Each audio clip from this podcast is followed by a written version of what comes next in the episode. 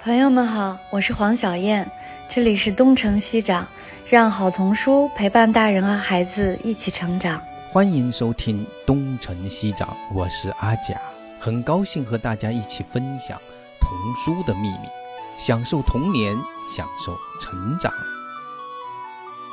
那今天我们就先开始今天的一个非常 非常看起来非常大的一个主题。呃，我我们还是阿佳老师，我们还是先介绍一下自己，是吧？对我们，呃，作为东城西长播客的一部分吧，我们就大概介绍一下自己吧，包括那个惠阳啊。呃，那我们先请惠阳介绍自己。嗯。我做一个简单的介绍啊，呃，我是宋慧阳，是儿童阅读教育的研究者，也是童书的翻译推广人。那我跟阿佳老师可能有很多的呃工作的内容是有重叠，而且我们也是爱阅公益基金会书目的共同的评委，我们是一起战斗的队友。所以在这个以往的时间里呢，呃，一直在跟孩子们做一线教学的实践，也在做呃书籍前出版市场的一些呃前端的工作。那么也在就是出版的后市场这个部分，也在跟成人做一些关于内容方面的探讨、培训，还有这个这个交流的这些内容的工作吧。应该是包括树木的研究。那可能今天的这个话题，其实是我也充满期待的，因为我知道阿佳老师刚刚是从路上 才回来，是不是？才刚刚结束万里路的 其中一部分。呃，对，就是一般我都会趁着呃有机会都到处去转一转吧。是的，是的，这个驴友的身份，我们在一定程度也有重叠。对，而非常巧合的是，我昨天才刚刚结束爱乐公益基金会零到六岁的这个就是早期书目的这个审定的工作，所以我刚刚是从万卷书里面出来，阿强老师刚刚是从万里路里面下来。那刚好我们今天呃跟黄老师一起在线上跟朋友们聊一聊读书行路的话题，谢谢大家。谢谢。我是黄小燕，啊，就是这个我和阿佳老师的这个东城西长的，我们俩是常驻的这个 常驻的。我觉得我们我给咱俩用的那个阿佳老师，我给咱俩用的这个身份是主理人。我觉得因为咱们就是一个主要打理这个节目的人，对吧？搭一个平台，然后请好玩的、有趣的朋友都来聊一聊关于带孩子的问题，关于呃成长的问题，关于读书的问题啊。对，我是做童书出版的啊，我是气象国童书的负责人。嗯啊，我阿达老师，您还要介绍吗？呃，可能都不用了，因为你刚才惠阳已经把我给介绍完了。对，嗯，不用太多的介绍了吧？啊，咱们。呃今天这个话题呢，本来就是好像我们就我在路上的时候，你问我聊什么，我说就正好就聊个走在路上读读书。其实读书和走在路上，其实都在我看来都差不多一回事儿，是吧？所以我想看看大家有没有兴趣聊一聊关于读书、旅行和带着孩子去读书和旅行这么样的一件事情。嗯。有时候，呃，想就是读书吧，他就是也是读人，也是读这个世界。但是你要说旅行到底是为什么？其实我觉得就是书是纸上的，那个旅行呢，就是实实在在的旅行，是在地球 上的旅行，是真实的旅行。两者之间就只有这么一点差别吧。但在我看来，都都是需要去旅行，都是需要去思考。因为你老待在一个地方，什么书都不读，什么地方都不去。实际上，这种躺平，呃，是蛮危险的一件事情，而且挺无趣的。所以，我只要有好奇心的人，就会忍不住拿起书，忍不住走出去，大概是这样哈。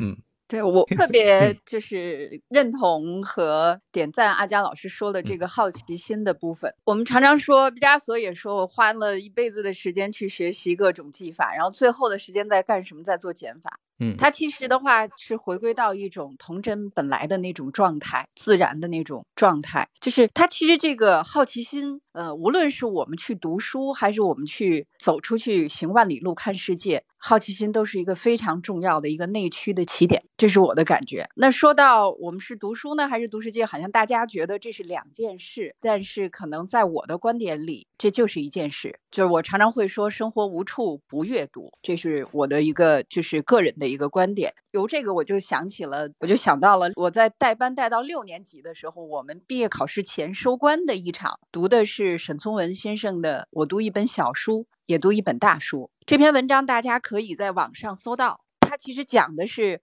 沈先生小的时候在湘西上学，他怎么去淘私塾？这是他文章里说到他淘的那个，就是他读的那本小书。然后呢，他逃出去以后，在湘西的市井之间走过庙宇，走过这个市场路。过这个厅堂，然后看到啊市井生活当中人们的形形色色的生活。他说这是他读的，这就是他文章里提到他读的那本大书。想想看，其实呃这就是我们说读纸质的书、读可见的书、读有文字材料这样的图形啊等等这种符号记载的，这是一种读。那么另外一种读就是。放下手里面的这种传承、有传承文化传承功能的这些载体的东西，然后抬眼去读，就像安佳老师刚才提到的，读人呢，是吧？在读的过程当中，我们在思考，那么思考也是成为阅读之后的必不可少的一个部分。那这个也是我觉得作为一个。呃，无论是读书的人还是读书外的人，都可以享受其中的过程，就是思考的过程。还有今天，就像我们今天在线上大家一起分享、一起呃思辨的一个过程，呃，这都是可以享受其中的。那其实起点在哪？这个好奇心和过程当中的感受力，这两点是，嗯，其实我觉得是好多成人都已经就是需要重新拾起来的部分。嗯，我们要不聊聊怎么带着孩子一起呢？带着孩子一起旅行和一起，哎，这个话题可能会好玩一点啊。呃，带着孩子一起，我是跟着丫丫一起去过很多的地方。你是跟着他还是带着他？呃，这个我一般在他稍微大一点的时候，都是他来做规划，所以在某种程度上是他带着我。但是那一般 都是在十三，他十三四岁以后了吧？啊，呃，就是惠阳应该是跟孩子出去的比较多，是吧？嗯，其实我那个时候啊，就是最早的话，我在进入儿童阅读这个领域之前，其实是在呃民航和旅游的这个圈子，哦，那一直在旅行。对对，所以我说我可能是那个民航那个圈子里儿童的童书最了解的一个人，然后是在童书里面做录书做的还比较可以的一个人。那个时候，我曾经跟旅行社的朋友建议过，我说你们一直说这个这个生意难做呀，或者是产品创新比较。难，我说你们干嘛不把小学的语文课本都拿出来捋一遍、书一遍？我说你们知道吗？四年级的时候，上学期已经涉及到黄山呐，什么这个洞庭湖啊，哪里哪里就可以涉及到国内非常著名多的景点，就是在小学人教版语文教材的课本里面。就有藏着可以带孩子去旅游的线路。我说，而四年级的下学期，就是你再去看课外书，连荷兰都已经进入到教材里面了。就是国外的一些，就是是风土人情啊，包括动物、植物，都已经进入教材里面。那我们说。每一堂语文课，老师都在带孩子们读课文，都在学习这些生字、生词、四字成语等等等等。那写到，比如说黄山奇石啊，写到洞庭湖的那个镜子一样的水面，甚至我们说柳宗元的这个这个古诗，那他理解的部分，他体会的部分，到他对这个词语能有感受，好的句子他能够品味到字面背后的那种感觉，那一定不是纯文字的功夫。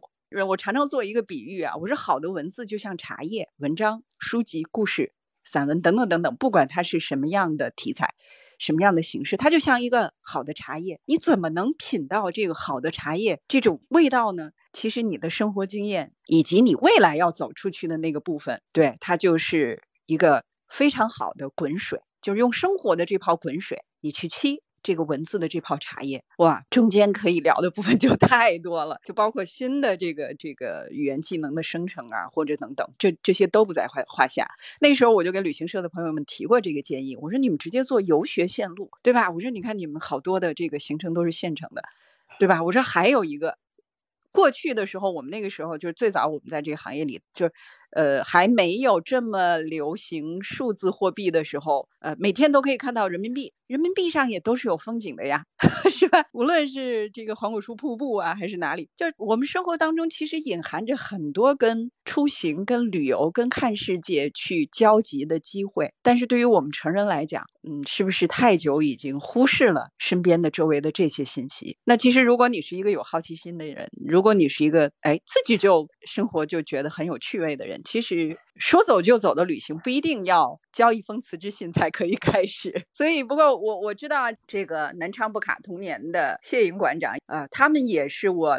就是亲自知道的做，呃，带着小学生们去做游学，就是说带着孩子们不同年龄段的孩子们，呃，去走进本地的博物馆、本地的景区、异地的博物馆、异地的景区，然后去就是丈量世界，去看世界，读书里面的故事，更读书外面的。真实的场景，他们是做的比较呃时间比较久的一家馆。那还有我熟悉的张家港的炫彩童年，他们一直有小脚丫丈量大世界的这个项目。每一年的假期啊，或者是呃这个不管是寒暑假呢，还是有一些呃我们国家的公共假日，他们也会带孩子们，一个是走到乡间啊，一个是本城市周边可以方便辐射的地方。再远的时候，假期长一点的时候，就带孩子们走到这个异地的博物馆和现场去。回来以后，我有看到他们晒这个孩子们的汇报会，哈，真的是感觉孩子们的眼睛是亮的。我们可能觉得，哎呦，历史这么深的东西，小学生可以吗？是吧？这个有些就就就是这个背景知识好像还蛮复杂的，他们能感兴趣吗？但是你真正看到走过，就是被这些真正呃把生活和阅读结合起来的，有服务于孩子们能力的这些从业者，把这个呃项目设计出来以后，带孩子们真实去走的时候，你看到的是孩子们的眼睛都是亮的。就那种亮，是带着他想跟你分享的那种光，他自己有思考，自己有发现，自己有兴奋，就是孩子成为学习的主体。我想这个也是我们特别希望，就是不管是爸爸妈妈，还是从业者，还是老师，都希望看到孩子们在体验生活、在学习的这样的一个状态。就是他们在行走之后，呃，我不知道一会儿就是是不是这个谢颖老师是不是跟大家 说说，应该他是亲历者。大家好，阿佳老师好，小燕老师好，哎，吴老师好。呃，我是在江西南昌，呃，我们就是在这几年吧，就一直是带着孩子们，就是推出的是我们的行走的阅读。我就把行走的阅读呢称为是活的阅读，就是阅读不仅仅只是看书啊，可以去看很多的我们身边的这些身边的。像博物馆啊，还有大自然啊，我觉得都是在读书。所以，呃，我们就开始带着孩子们先从南昌开始读起。比如说，我们南昌的八一旗纪念馆啊，还有海昏侯啊。而且我们很好的是，有的时候呢，还可以找到相对应的书籍，带着孩子们一起走出去。比如说八一旗纪念馆，我们就带着这个大旅社这本绘本一起走进去。嗯，但是这里有个很关键的呢，就是其实带孩子们去不是为了学习那些知识，就是知识它只是。知识，但是更多的时候，我们是希望通过这样的方式，让孩子们就开始能够去发现、观察、探索、思考，就是它是一种很主动式的一种一种过程。就比如说吧，我们八一起义纪念馆，它有一组雕像，就是一个雕塑，直接一进八一旗起义纪念馆，有一个叫“石破天惊第一枪”这样的一个一组呃一个雕塑，直接就是一一只手。从石头里面乱石伸出来，紧握着一杆枪，直冲着这个呃蓝天白云。那我们就会问孩子们呀，哎，你看到什么了？他们说看到一只手，然后手呢从哪来的？从石缝里面钻出来。那难不难？很难。但是他的感觉，你觉得这个没有看到这个这只手的主人，这是这个主人他可能那种他的脸部表情感觉是什么样的？孩子们说一定是很坚定、很坚持的，因为从他的这只手的力量可以看得出来。哎，那好了，那这么难还要那么坚持，都要从石缝里面钻出。这是为什么呀？孩子们继续观察，他们可以发现，直冲向上方的是蓝天和白云，哎，那就是要冲向光明。那所以就通过这样的去进行一点点引导的方式呢，孩子们也在阅读，读的过程中，他就开始进行主动的思考、主动的探索，而且会形成一种思维的惯性了。所以我们就 特别特别喜欢用这样的方式去带着孩子们去行走起来，去看历史，去看人文，去看自然。呃，更多的去阅读《生活》这本大书，大概是这样的。就是其实呃，平常带孩子呢去逛各种各样的东西，包括公园啊，包括去看那些观察各种各样的植物啊，或者 去，其实就是去闲逛，本身都是非常非常好，因为人跟天地连在一起哈。哎，但是你说为什么我们要找一些书哈？然后呢，因为这个书让孩子产生这个特别特别强烈的那种要哎。要进入这个书里的世界的这样的书不好找。说实话难在这儿。其实我我想从我自己带孩子，我差不多那孩子大概一岁左右啊，我我认为每每一年至少都得去离他比较远的地方，当然身边的那个是经常得去逛的了，但是稍微。每一年，我说至少要有稍微远一点的地方，离他的生活有那么几百公里以上的，然后你去看看完全不同的生活状态。但读着读的比较久了之后呢，其实就是走啊读啊，哎，最难找的就是那种哎，那个你读了那个书就想去那个地方，然后去完那个地方又想去读那本书的那种东西啊，其实是特别特别难找的。在我。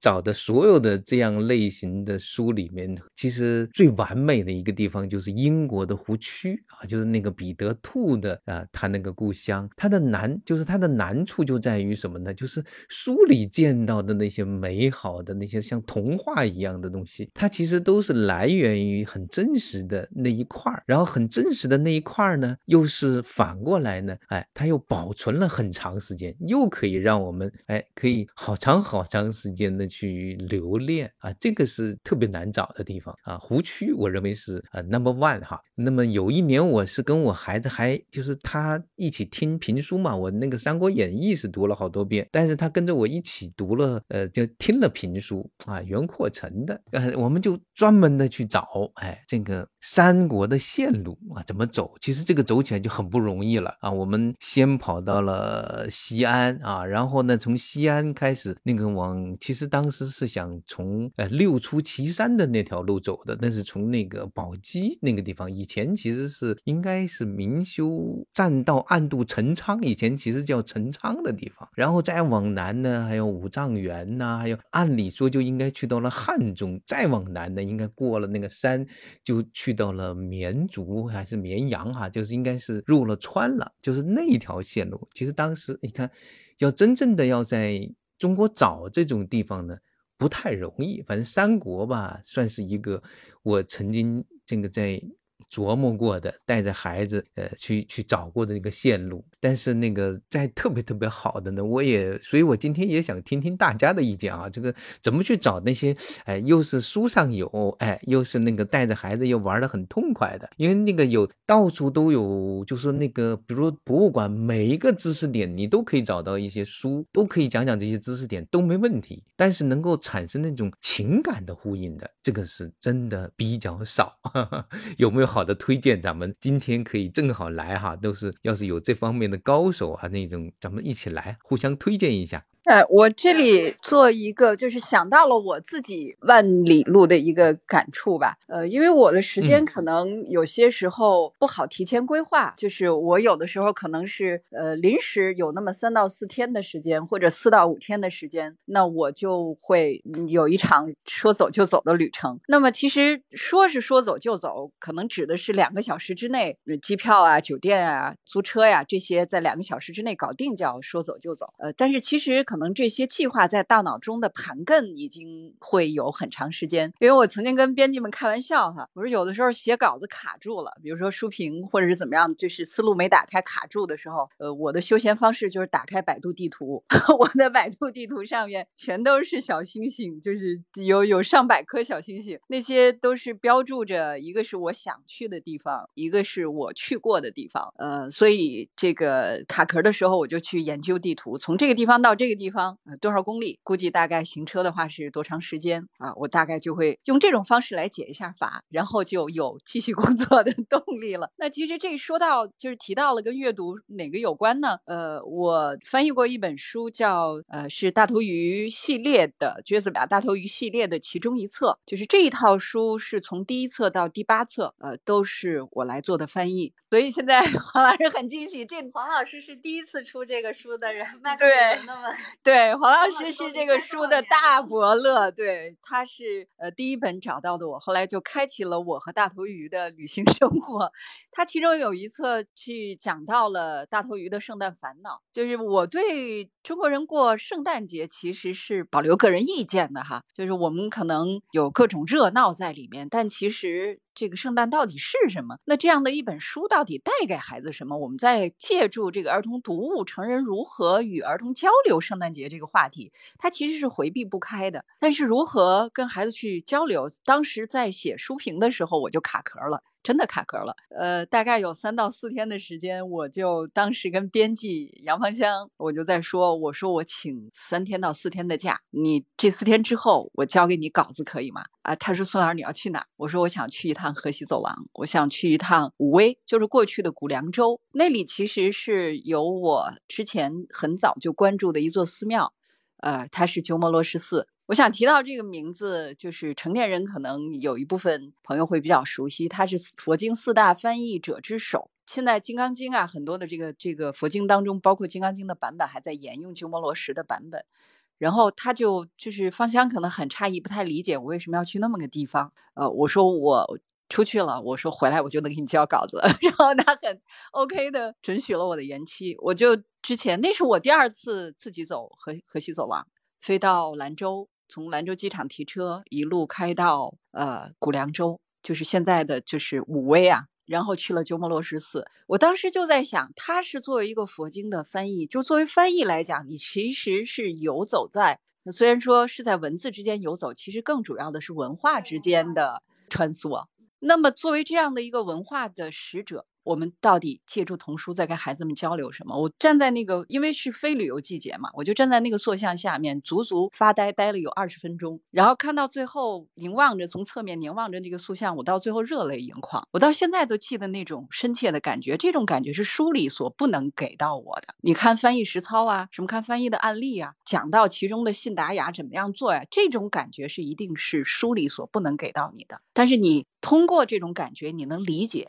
后面的就是理论的那些东西，我最后我终于想明白了，这个之间它其实是文化背后人性当中真善美共通的那个部分，才是我们要不仅是穿越地域，就是地区之间的界限、文化之间的不同，其实我们跟孩子们需要交流的是。真善美的这些东西，他不管你是作者是哪一国的人，那么他对童年的这个生命啊，在做倾诉、在做讲述的时候，真善美都是贯穿在其中的，包括勇气啊，包括力量啊等等这些，就是让孩子们去内心奠基温暖、奠基力量，去更有勇气面对这个社会，去更有善的力量去面对自然，去对待自然等等，这个才是，嗯，我觉得比文化更宽广的一个部分。所以后来。当天晚上回到酒店，晚一个晚上，那个导读就写出来了。当时他是故事是跟这个还就是圣诞节，呃，这个大头鱼要送给他周围最亲密的好朋友之间送礼物有关系的。但其实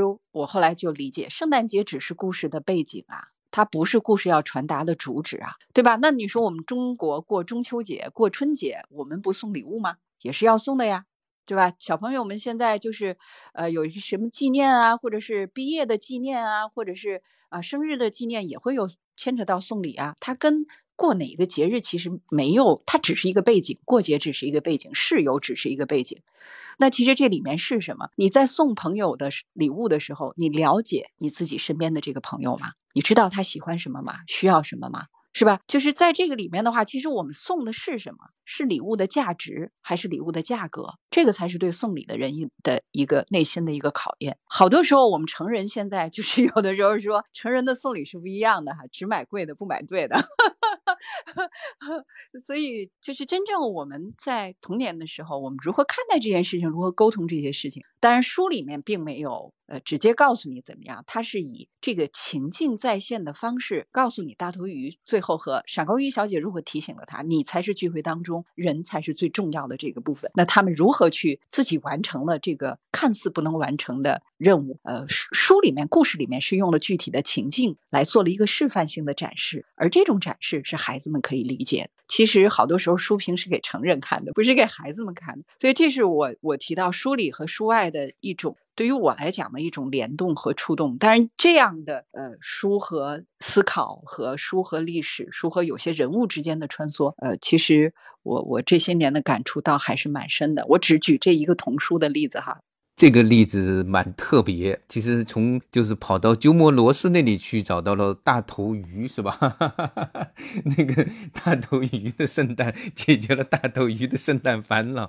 这个就是这种随意的、就随机的性，其实正是旅行中很常见的。有时候你会发现，你会记得在某一条路上那个。恰巧读了一本很无意之中的一读到的一本书，然后你过了很多年还会呃深深的记得这本书和那个 写的这个，真的是很有趣。我我就记得我以前读一本书叫《港底诗的诱惑》，是很久以前坐火车，大概是大学毕业之后那一年。第二年，然后辞掉了法院的工作，然后到处去溜达的时候，然后在火车上啊读到了那本书，然后顺便的丢了钱包 和身份证啊，呃那个，所以有时候旅行它可以带来很多东西，那个当时是烦恼，回头呢可能哎这个是很多的启迪哈，那个这个这种故事跟应该是讲不完的，嗯，小燕有没有可以讲的呢？还有关于孩子的，就是我我觉我觉得咱们今天回到带着孩子一起。去看的有没有这样的案例啊？嗯，刚才那个惠阳在讲的时候，我就在听哈。就是实际上我们一般在把这个读万卷书和行万里路，经常是并列起来或者分开来讲。实际上这是惠阳在旁边说这是一件事。让我平时出去演讲，我也老爱讲，就是说读万卷书和行万里路，其实我我把它理解成就是一个是人生的直接经验，一个是人生的间接经验而已。读万卷书。就是你从先贤或者他人身上来把他们总结出来的人生经验，或者说一些知识和信息，能够迅速的变成你自己的攫取或者说吸收。那行万里路呢，在我看来，其实未必是一定要去走千山万水，可能在身边你时时刻刻的一个实践，就是你在生活中所做的所有的事情，也就是在人生的这个长路上在在行路而已。反正我是这样理解的啊，就是。是，所以我我我我老是在说，读万卷书和行万里路，就是人生的直接经验和间接经验的组合，这样就形成了你的人生吧。那其实今天我们讲这个话题，然后下午我把我们的书，就是奇想国出的书，我想看一看，因为其实惠阳翻了我们一本书，叫《兔子和摩托车》，还没有上市，是一本新书。其实那个是真正的行路，待会儿惠阳会讲这个书，我先不讲。然后我就在想，那今天讲这个读万卷书，行万里路，那奇想国的书里面有哪一些童书可以和这个这个话题切题？然后我就过了一遍 我们的书目，我就发现其实好多呀。就 看你怎么理解“读万卷书”和“行万里路”这样的一个概念。然后我们最近有一本书叫《报亭》，就是这是一本二零一四年就得了非常高的那个国际动画节的奖，然后得了无数的动画奖、动画的奖。然后最近我们才出了新书，出了书，它也是得了好多奖。其实这个就是，如果你说。行路或者诗和远方，就是我们一般说大家的理解就是行万里路，就是去行路的话啊，就是就就觉得我我我在当下的生活里面就是都是眼前的苟且，所以我们永远都在 向往诗和远方。这这个其实很好玩啊，大家都知道你的诗和远方都是别人眼前的苟且，实际上一直是这个样子。然后，但是这本书其实就是传统意义上的这样的一个解读，就是他讲了一个一个女孩叫奥尔加，她的生活就在一个报亭里。我。们现在城里人，城市的孩子可能不太能看到报亭了，这是一个很悲惨的事情，被各种城市治理 治理的没有了。这个女孩叫奥尔加，她很胖，她在报亭里面就是卖杂志、卖报纸，然后卖点这个小零食啊之类的。然后她的生活就在报亭里，但是她每天晚上忙完了以后，她看的都是旅行方面的书，就是 这个，特别是像我们平时的这个理解，对于旅行的这样的一个向往。然后后面呢，就是就是她就因为。机缘巧合，他就真的上路了。然后最后他停在了一个海边，然后开始了他的新的生活。就这个特别像是大家理解的那个生活在当下，然后特别希望向往远方。然后他真的去往了远方，然后他开始了一个新的生活。所以很多人特别喜欢这本书，觉得这本书很治愈啊，很浪漫。也有就是说你你永远可以心有向往，然后你就会去实现你心中的那个向往。但是我我自己还。是希望大家把这个读万卷书和行万里路结合在一起，然后不要太去关注这个行路的这个象征。就是你像我们出的很多书，萨利琼斯的《传奇历险》呀，包括《山中》这样的书。其实山中就是一个，就是一个很好的这样的一个，就是你你到了大自然里面，你回复了大自然的天性，回复了你的自然属性，然后你再回到这个庸常的人间里。其实我老觉着人活着唯一的目的就是有趣。有趣。你们那个有一本那个关于暑假的那个书，什么那个 摇摇晃晃的那个破车呀什么的。那个是那个是七小文库的一个。对对，那个就是很典型的一个城里的孩子跑到乡下去度假的书，对吧？城里的一对姐弟，然后被父母送到了乡下，跟爷爷奶奶一起。开始他们就觉得简直没法过。是的，是的。我们有好几 本书是这个样。对，好像都是过夏天。你想哈，就是你刚才说的。假日也是哦。对对，就好像你说的呢，就是说，比如说真在那个小地方、小破店儿的人，他们就觉得那个待的就是，哎呀，就是很很普通的生活。可是呢，一个城里人跑到那里去看了之后，发现那就是诗与远方，是这样感觉吧？哈。对对对，是。为什么？就是这就是一个问题了。所以我不是特别的主张，就是说你就是只是多读就好，或者多走就好。你会发现很多人读的时候，他可能不用心；走的时候呢，他其实也不大用心。所以这是最关键的。对，如何成为一个有趣的灵魂，就是你要成为一个要去感知。对你成为一个空中飞人，飞来飞去，随时都在看自己的手机，随时都在。我发现很多人上上下下那个旅行中都活在微信的世界里。我有时候忍不住看他这么这么旅行有什么意思呢？呃，这个也也也特别有感触哈，是吧？呃，对，特别有感触。我们说就是阅读，刚刚黄老师提到一个特别重要的一点，就是它一个是直接经验和间接经验呃这两种经验，它会有获知，会有抽调，会有相互的作用，这是一点。呃，然后我当时就想到了一个，就是阅读有动态的阅读，还有静态的阅读，是吧？不是说只捧着书坐在那里才叫阅读，那是叫读书。当然，如果像阿佳老师刚刚有提到的，他坐在那儿，他心思不在，他只能 叫看书。就是读者和读书人，其实有的时候还是细部来讲还是有区别的。那我们刚刚有提到阅读的。在你不管是上路也好，开始翻开一本书也好，你的好奇心，这个是它的内驱力，是它的一个起点，很重要。还有一个就是我我在前面也有提到过的感受力，而现在这种感受力，呃，我觉得孩子是比成人要敏锐的多。我们说远方就一定在远处吗？其实我可能更愿意讲，你没看到的地方都是远方，就像你没读过的书都是新书。而跟他的出版时间 没有关系，有的时候那时候你去。观察孩子，我在带班的时候下有一次下雨，我记得是三年级，三年级哦，孩子们大概已经九岁了。然后下雨的时候，我课间去的比较早，我就远远的观察他们在教室门口的那个地方在干嘛。然后发现男生和女生在捡蜗牛，就是那个水一大，蜗牛就都爬出来了。然后他们怎么办呢？他们有叠纸盒子的分工的，这个没有老师去支配他们。然后课间嘛，就那么一点时间，他们分工分的可好了。呃，有专门负责叠纸盒的，然后。然后有孩子就专门去。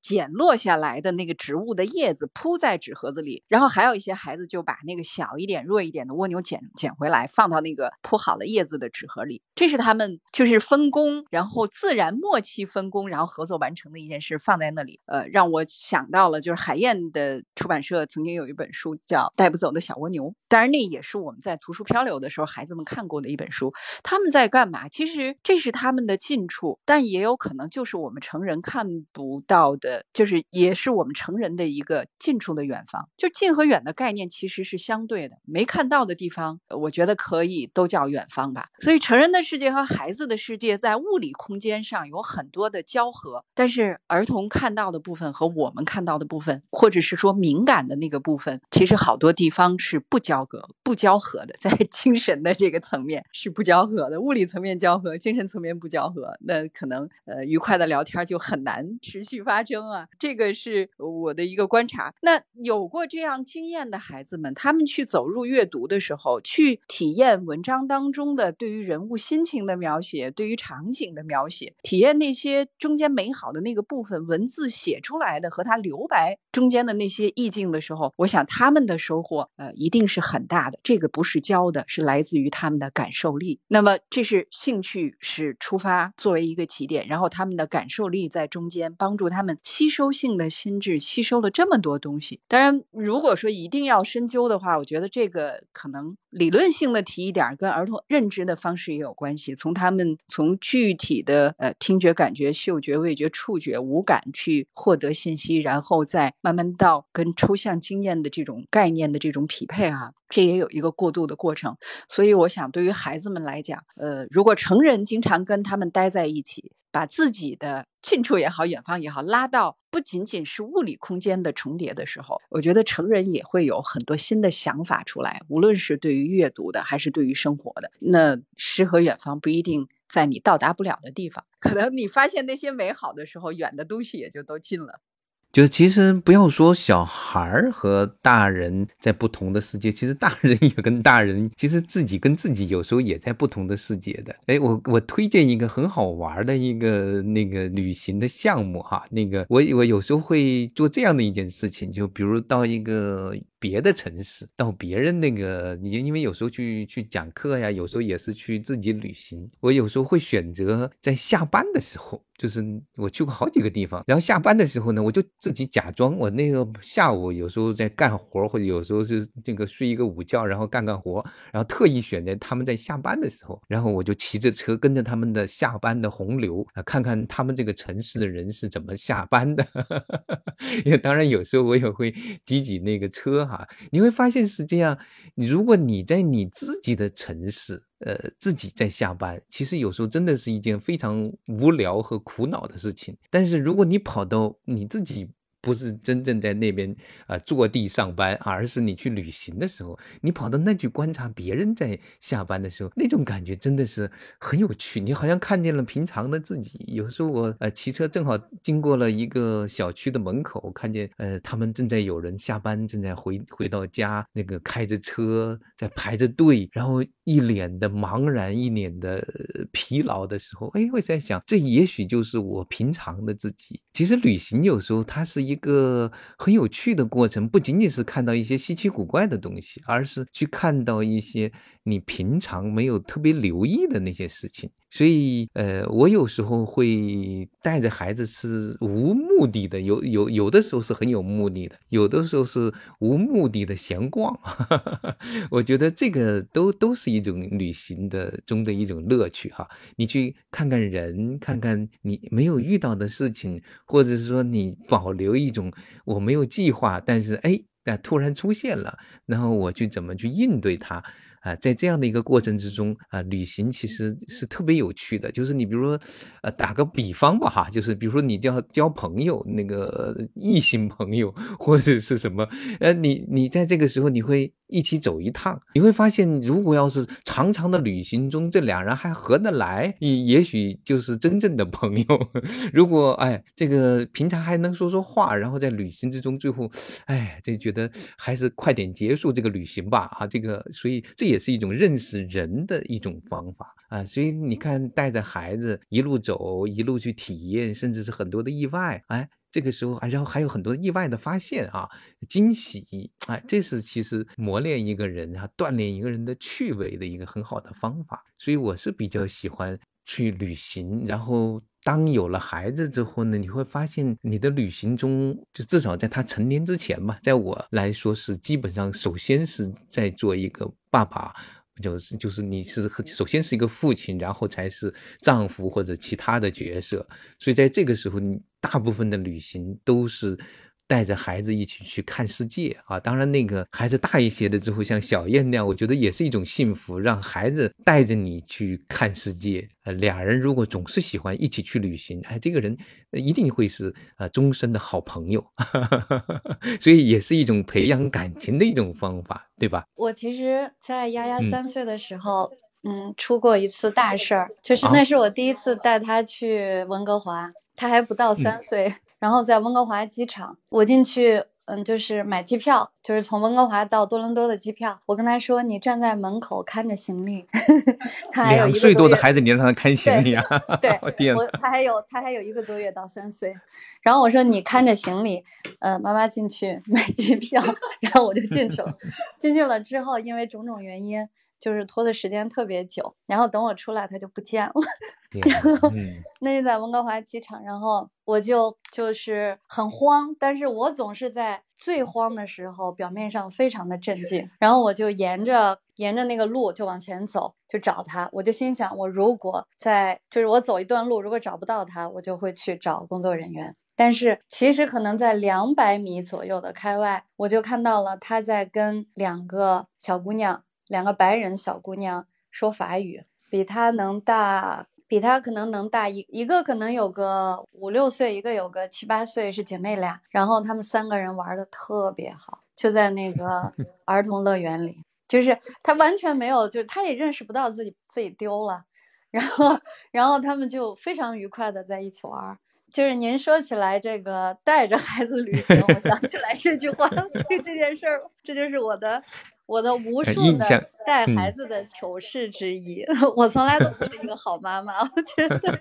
呃，我觉得小燕老师的这个，她的淡定远不及丫丫淡定，这个也也也就是让我想到了，呃，刚刚阿佳老师有提到的，比如说你到一个陌生的城市，你去看他们那里的，在那个城市已经习以为常了的那些生活的人，呃，他们的下班啊，或者是怎么样。我如果到一个新的异地的城市，我有一个习惯是去逛他们的菜市场。然后，或者是走一下他们的老街，就是有有那种可以有那个我们说就是非常地道的那种狗食馆儿，就只有本地人能带你去到那里，你才能吃到特别正宗的那种，哎，那种小店。其实我我还是呃比较喜欢逛这样的地方，它能让你更快的了解呃这个城市的状态，就是人们在里面生活的，不管是文化的状态、日常生活的状态、人的状态啊等等。其实呢，它跟阅读有什么关系呢？我们。读书的时候，比如说，尤其是写人的，尤其是故事类的那些，那它其实相当于住在书里面的那座城市里的那些人。那我们其实是做一场精神的旅行。那阅读这个事情，我们只是说读书啊，这个事情最终它还是一种精神的活动、心理的活动。我们就是在带班的过程当中，跟孩子们读到。呃，六年级毕业的时候，我们当时也在类似于一个告别一样。其实这件事让我特别痴迷其中，就是陪着孩子们一起读书。呃，痴迷的这个里面，其中有一个我跟他们交流过，就跟孩子们交流过。我觉得阅读是可以让人们穿越时间和空间的这种隔阂，抛开所有现实的生活当中的那些功利的东西，去让灵魂平等相遇的一件事，那就是阅读。就是，比如我我我们读中国的这个汤显祖，嗯，他是被誉为东方莎士比亚，还是你去真正读西方的莎士比亚，这些都是在时空里已经作古的人，但是我们可以在作品当中有一种灵魂的碰撞，有一种。情感的碰撞，有一种精神的共鸣或怎么样，就像书里面交到这个朋友。我记得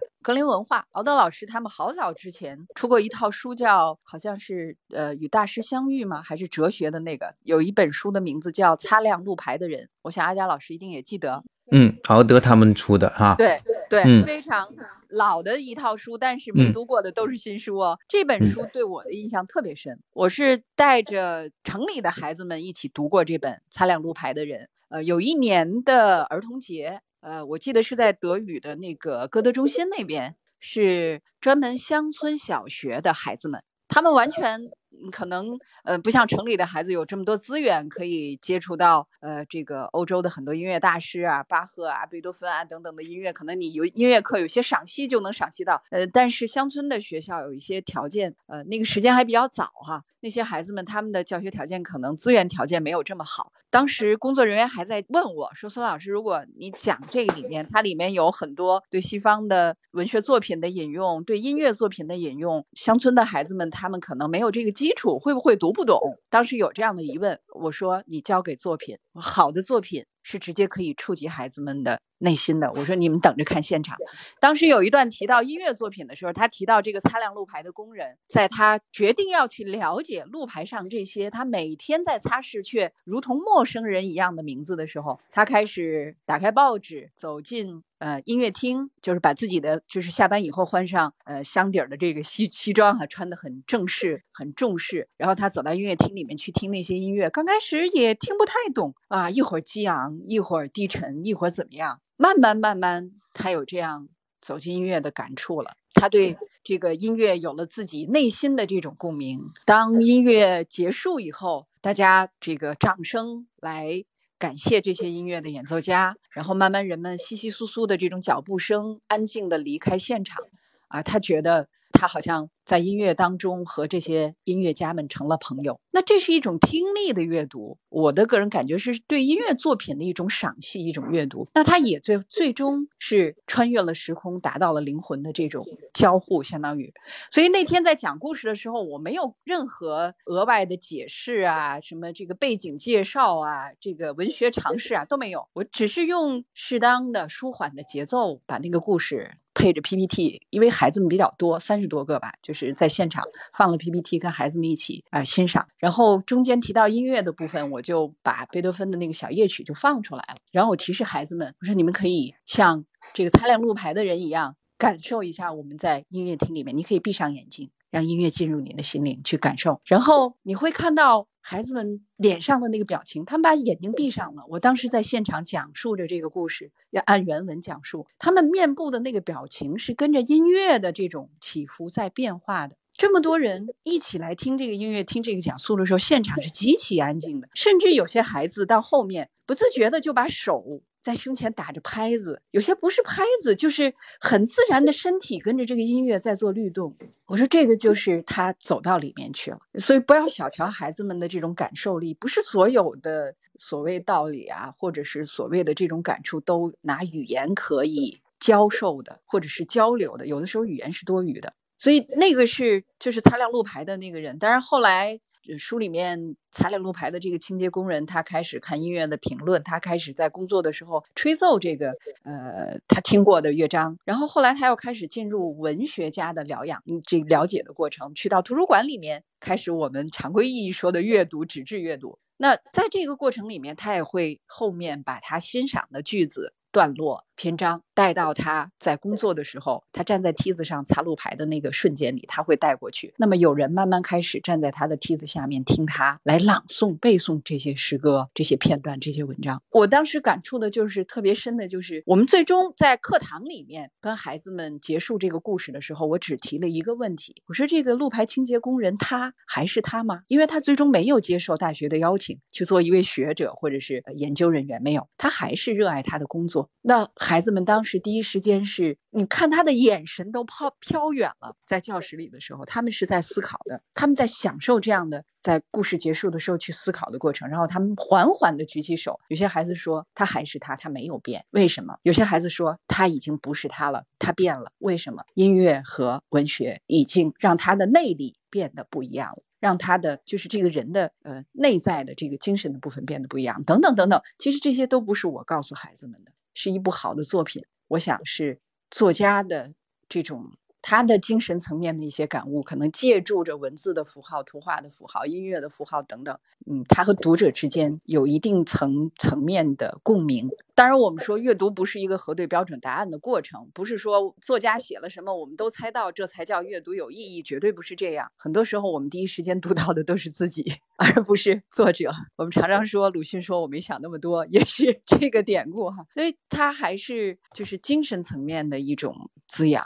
嗯，所以呃，我觉得就是能够这样跨越时空。去跟文字背后的那个人，或者是文字里面书写的那个世界的那个角色，你去沟通的话，他其实真的是对自己的一种滋养。好多时候，我们看着别人的书里面也好，这个不管是纪实的、虚构的还是非虚构的，我们在作者营造的这样的一个空间里，借着别人的生活，我们再去回望自己、反思自己、认知自己，嗯，这个过程，呃，我觉得真的，它让这个生命都会变得丰富。好的，今天这个话题呢，其实挺大的啊，就是呃，看来各个角度都可以说到了，因为阅读也可以说很远，然后旅行也可以去到很远很远的地方，很近很近。呃，大家有没有什么新的想法？其实这个话题还很多很多啊，有吗？如 果没有的话 如果没有的话，我们可能今天就就收了。实际上就是今天其实。对对对，就是我们今天讲的这个，其实就是阅读和走进自然的关系吧，差不多就是这样。读万卷书和行万里路，好吧，就 就可以结束了。谢谢大家，谢谢大家，嗯，谢谢所有人，让我们读万卷书，行万里路。好，拜拜，嗯。